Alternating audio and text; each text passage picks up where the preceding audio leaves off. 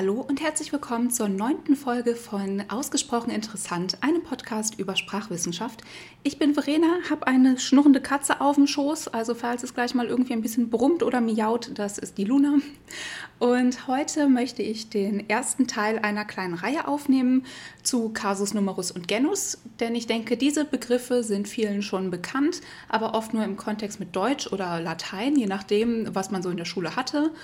Und ähm, es gibt aber deutlich mehr darüber zu sagen, als das, was ihr eventuell im Grammatikunterricht in der Schule mitgenommen habt. Also, genau, die erste Folge dieser Mini-Reihe äh, behandelt den Kasus. Der Plural von Kasus ist übrigens Kasus oder auch Kasus, definitiv nicht Kasen, nicht Kasi und Kasusse schon gar nicht. Und wer Latein doof findet, kann auch einfach Fall und Fälle sagen. Im Deutschen gibt es bekanntlicherweise vier Stück davon, den Nominativ, den Genitiv, den Dativ und den Akkusativ. Und im Lateinischen haben wir zusätzlich noch den Ablativ und den Vokativ. Nur, was bewirkt ein Kasus eigentlich? Also Kasus kategorisieren nominale Wortarten. Und nominale Wortarten, dazu gehören Substantive, Adjektive, Artikel, Zahlworte und Pronomen das, was in der Schule häufig als Nomen bezeichnet wird, zum Beispiel der Hund, die Katze, das Pferd, sind Substantive.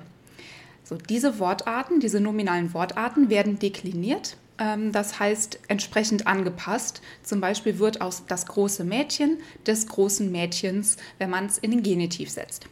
Wichtig ist bei der Deklination, dass alle Merkmale wie Kasus, Numerus und Genus zum Beispiel übereinstimmen. Ähm, dieses Übereinstimmen nennt man auch Kongruieren. Wer Latein hatte, hat wahrscheinlich sehr häufig von der Lehrkraft gehört, dass man die KNG-Kongruenz beachten muss.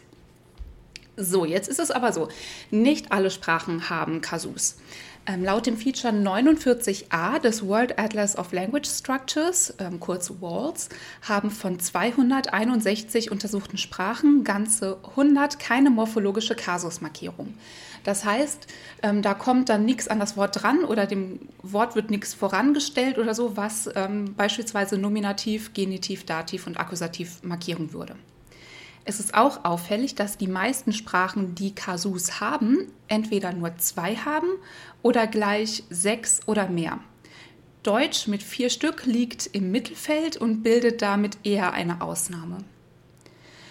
Ganz ohne Kasusmarkierungen funktionieren unter anderem die Sprachen Mandarin, Thai, Palauisch, Malagasy, Zulu und Lakota.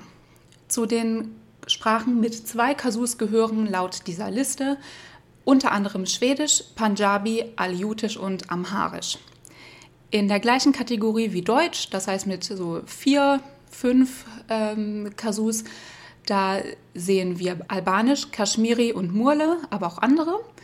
Und ähm, in der obersten Liga mit zehn und mehr Kasus finden wir unter anderem Baskisch, Finnisch, Udmurtisch, Leskisch, Tschuktschisch, Kajadilt und Nesperz. Ich möchte an dieser Stelle jedoch anmerken, dass je nach Grammatik die Zählung von Kasus unterschiedlich ausfällt.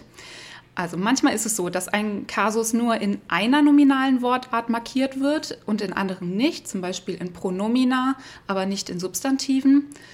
Oder ein Kasus besteht zwar in der Theorie, wird aber in der Praxis eigentlich nie angewandt. Das Waltz zitiert unter anderem, dass das Niederländische keine Kasus habe, aber die Ausmaße der Nominalflexionen des Niederländischen sind sehr vergleichbar mit denen des Englischen.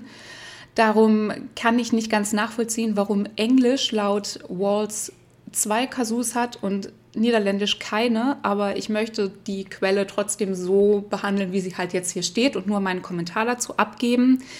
Ich habe ja gerade schon einzelne Gründe aufgezählt, warum es da zu Unterschieden kommen kann.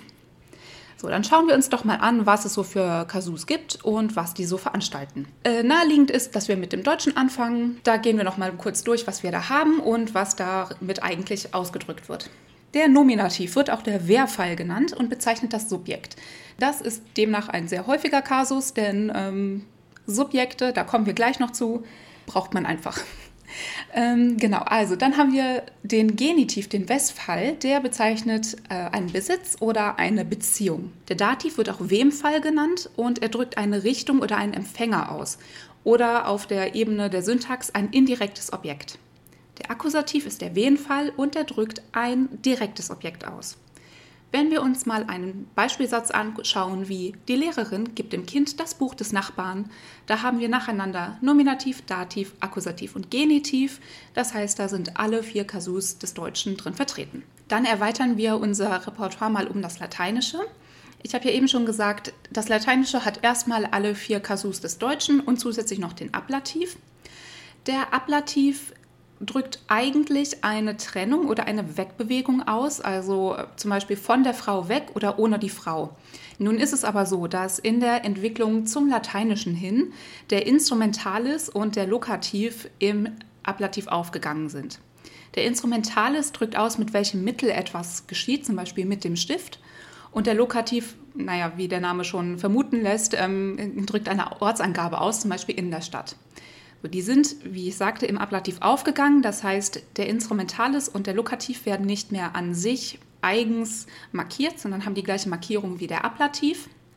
Das heißt, der Ablativ hat auch diese beiden Funktionen in sich aufgenommen. Im Lateinischen. Nicht grundsätzlich, sondern im Lateinischen ist das so.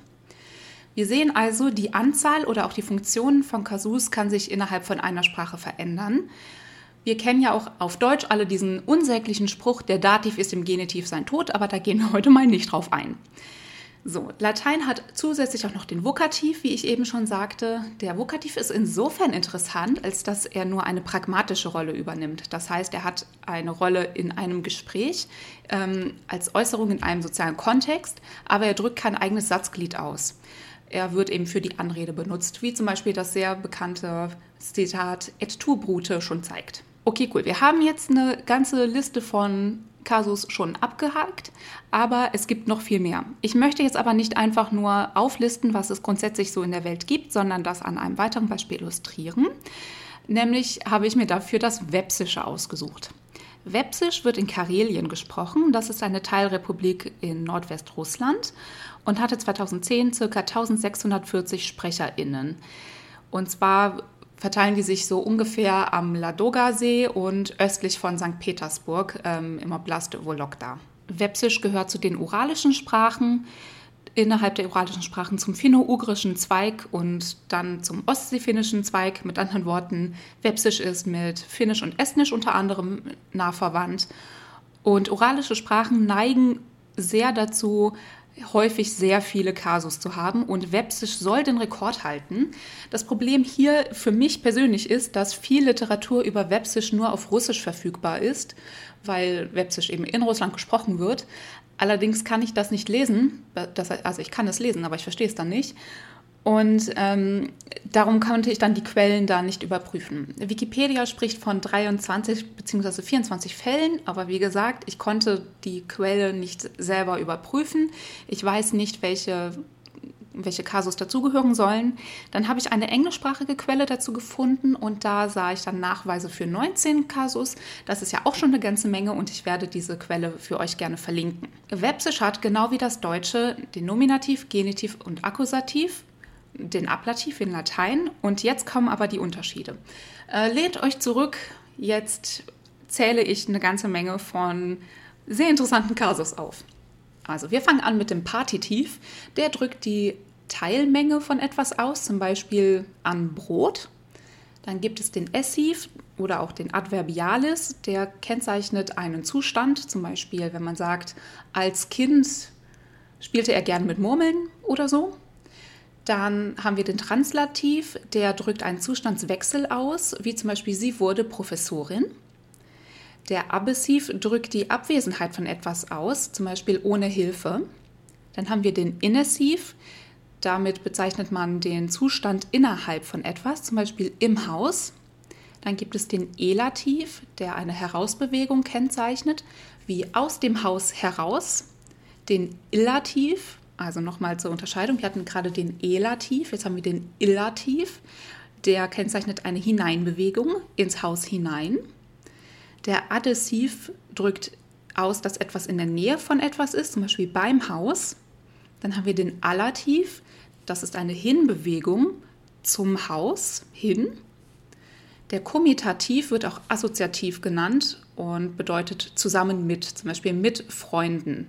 Dann haben wir den Prolativ, der drückt aus, dass sich etwas auf einer Oberfläche bewegt, zum Beispiel durch das Haus. nicht durch das Haus hindurch, sondern man bewegt sich immer noch im Haus drin, aber dort eben quasi auf der Oberfläche. Dann haben wir den Approximativ, der eine Annäherung ausdrückt in die Nähe vom Haus. Nicht zu verwechseln mit dem Adhesiv, der sagt ja in der Nähe und nicht in die Nähe zu etwas hin. Ne, hier ist es wieder wichtig zu unterscheiden, ist es ein Zustand oder ist es eine Bewegung.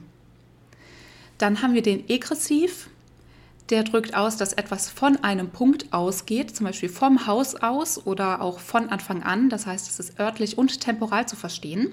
Dann haben wir den Terminativ, der das Ende einer Bewegung oder auch einer Zeit ausdrückt, wie zum Beispiel bis zum Haus hin oder bis zum Abend.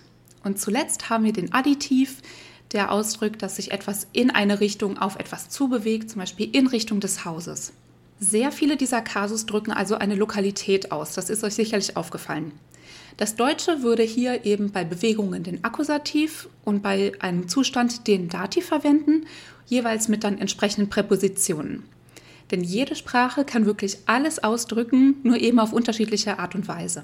In Sprachen ohne Kasusmarkierung kann man Zugehörigkeiten zum Beispiel auch gut über die Syntax markieren. Das heißt, auf Deutsch ist es ja möglich zu sagen, die Katze jagt den Hund oder den Hund jagt die Katze. Da ist immer klar, der Hund wird gejagt, die Katze ist die Jägerin.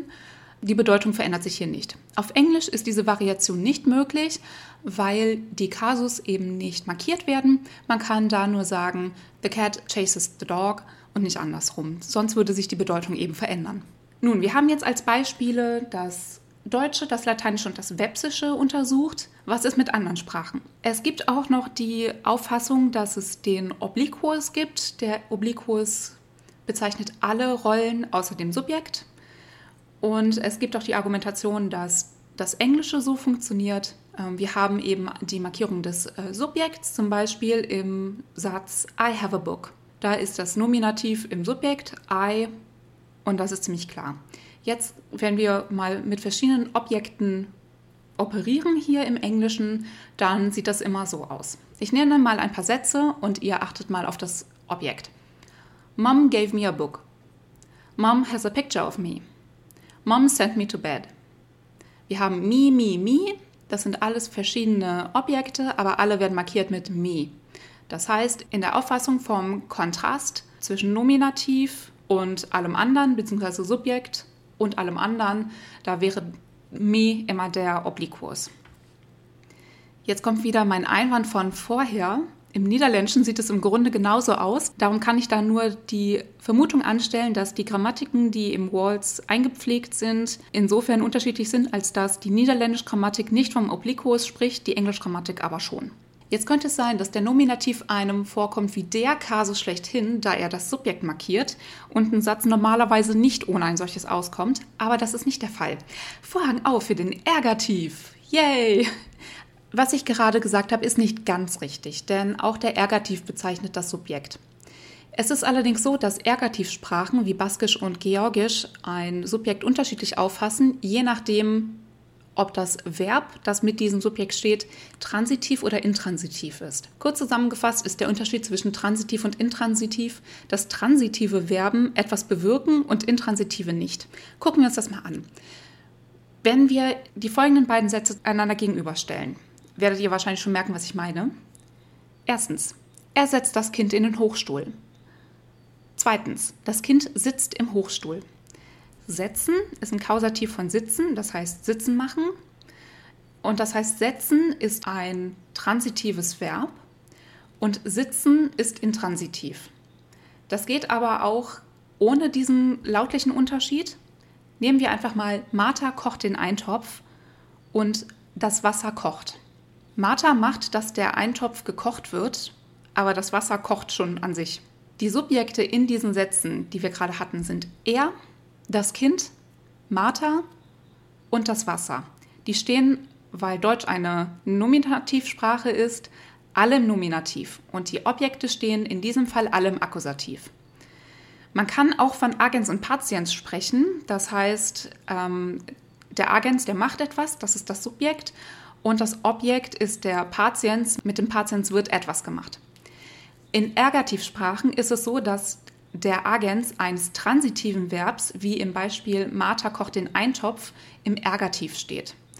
Und das Subjekt in intransitiven Sätzen steht, genau wie der Partizins in transitiven Sätzen, im Absolutiv. Das ist der Unterschied, der hier vorgenommen wird.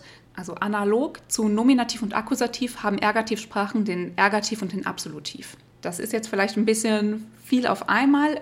Ich breche es nochmal runter. Also den Eintopf und das Wasser steht in Ergativsprachen im gleichen Kontext. Das ist dann der Absolutiv. Klingt ungewohnt, aber funktioniert eben auch. Auch das ist eine Möglichkeit, die es in der Welt gar nicht so selten gibt. Ergativsprachen gibt es auf allen Kontinenten, in Europa nur einmal, nämlich im Baskischen, aber sonst ist das ähm, schon eine sehr gängige Markierung von Kasus. Es gibt auch Sprachen, die die beiden Systeme mischen, das heißt, die haben dann im Kontext A Nominativ Akkusativ und im Kontext B Ergativ Absolutiv. Das ist dann meistens abhängig vom Tempus Darüber müssen wir auch noch sprechen, über Tempus. Aber als nächstes gibt es dann erstmal Numerus und Genus. Wir kommen jetzt zum Ende dieser Folge. Das war jetzt, denke ich, relativ kurz und schmerzlos. Ein bisschen Überblick über Kasus, was da alles möglich ist, was es da alles so gibt. Ich habe natürlich nicht alle möglichen Kasus, die die Welt so zu bieten hat, aufgezählt, aber ich denke, ihr habt schon einen ganz guten Eindruck davon bekommen, dass vor allem so Lokalitäten und Bewegungen damit markiert werden können. Es geht aber eben auch komplett ohne Kasusmarkierungen, denn ich kann es nicht oft genug sagen, jede Sprache kann wirklich alles ausdrücken, eben immer nur unterschiedlich und alle Sprachen sind wirklich gleich viel wert, egal wie kompliziert oder wenig kompliziert sie scheinen mögen. Und ich hoffe, euch hat das gefallen und ihr seid beim nächsten Mal wieder dabei, wenn es um Numerus und schließlich um Genus geht. Vielen Dank fürs Zuhören. Schaut auch gerne auf dem Blog vorbei, ausgesprocheninteressant.wordpress.com und bis zum nächsten Mal. Tschüss!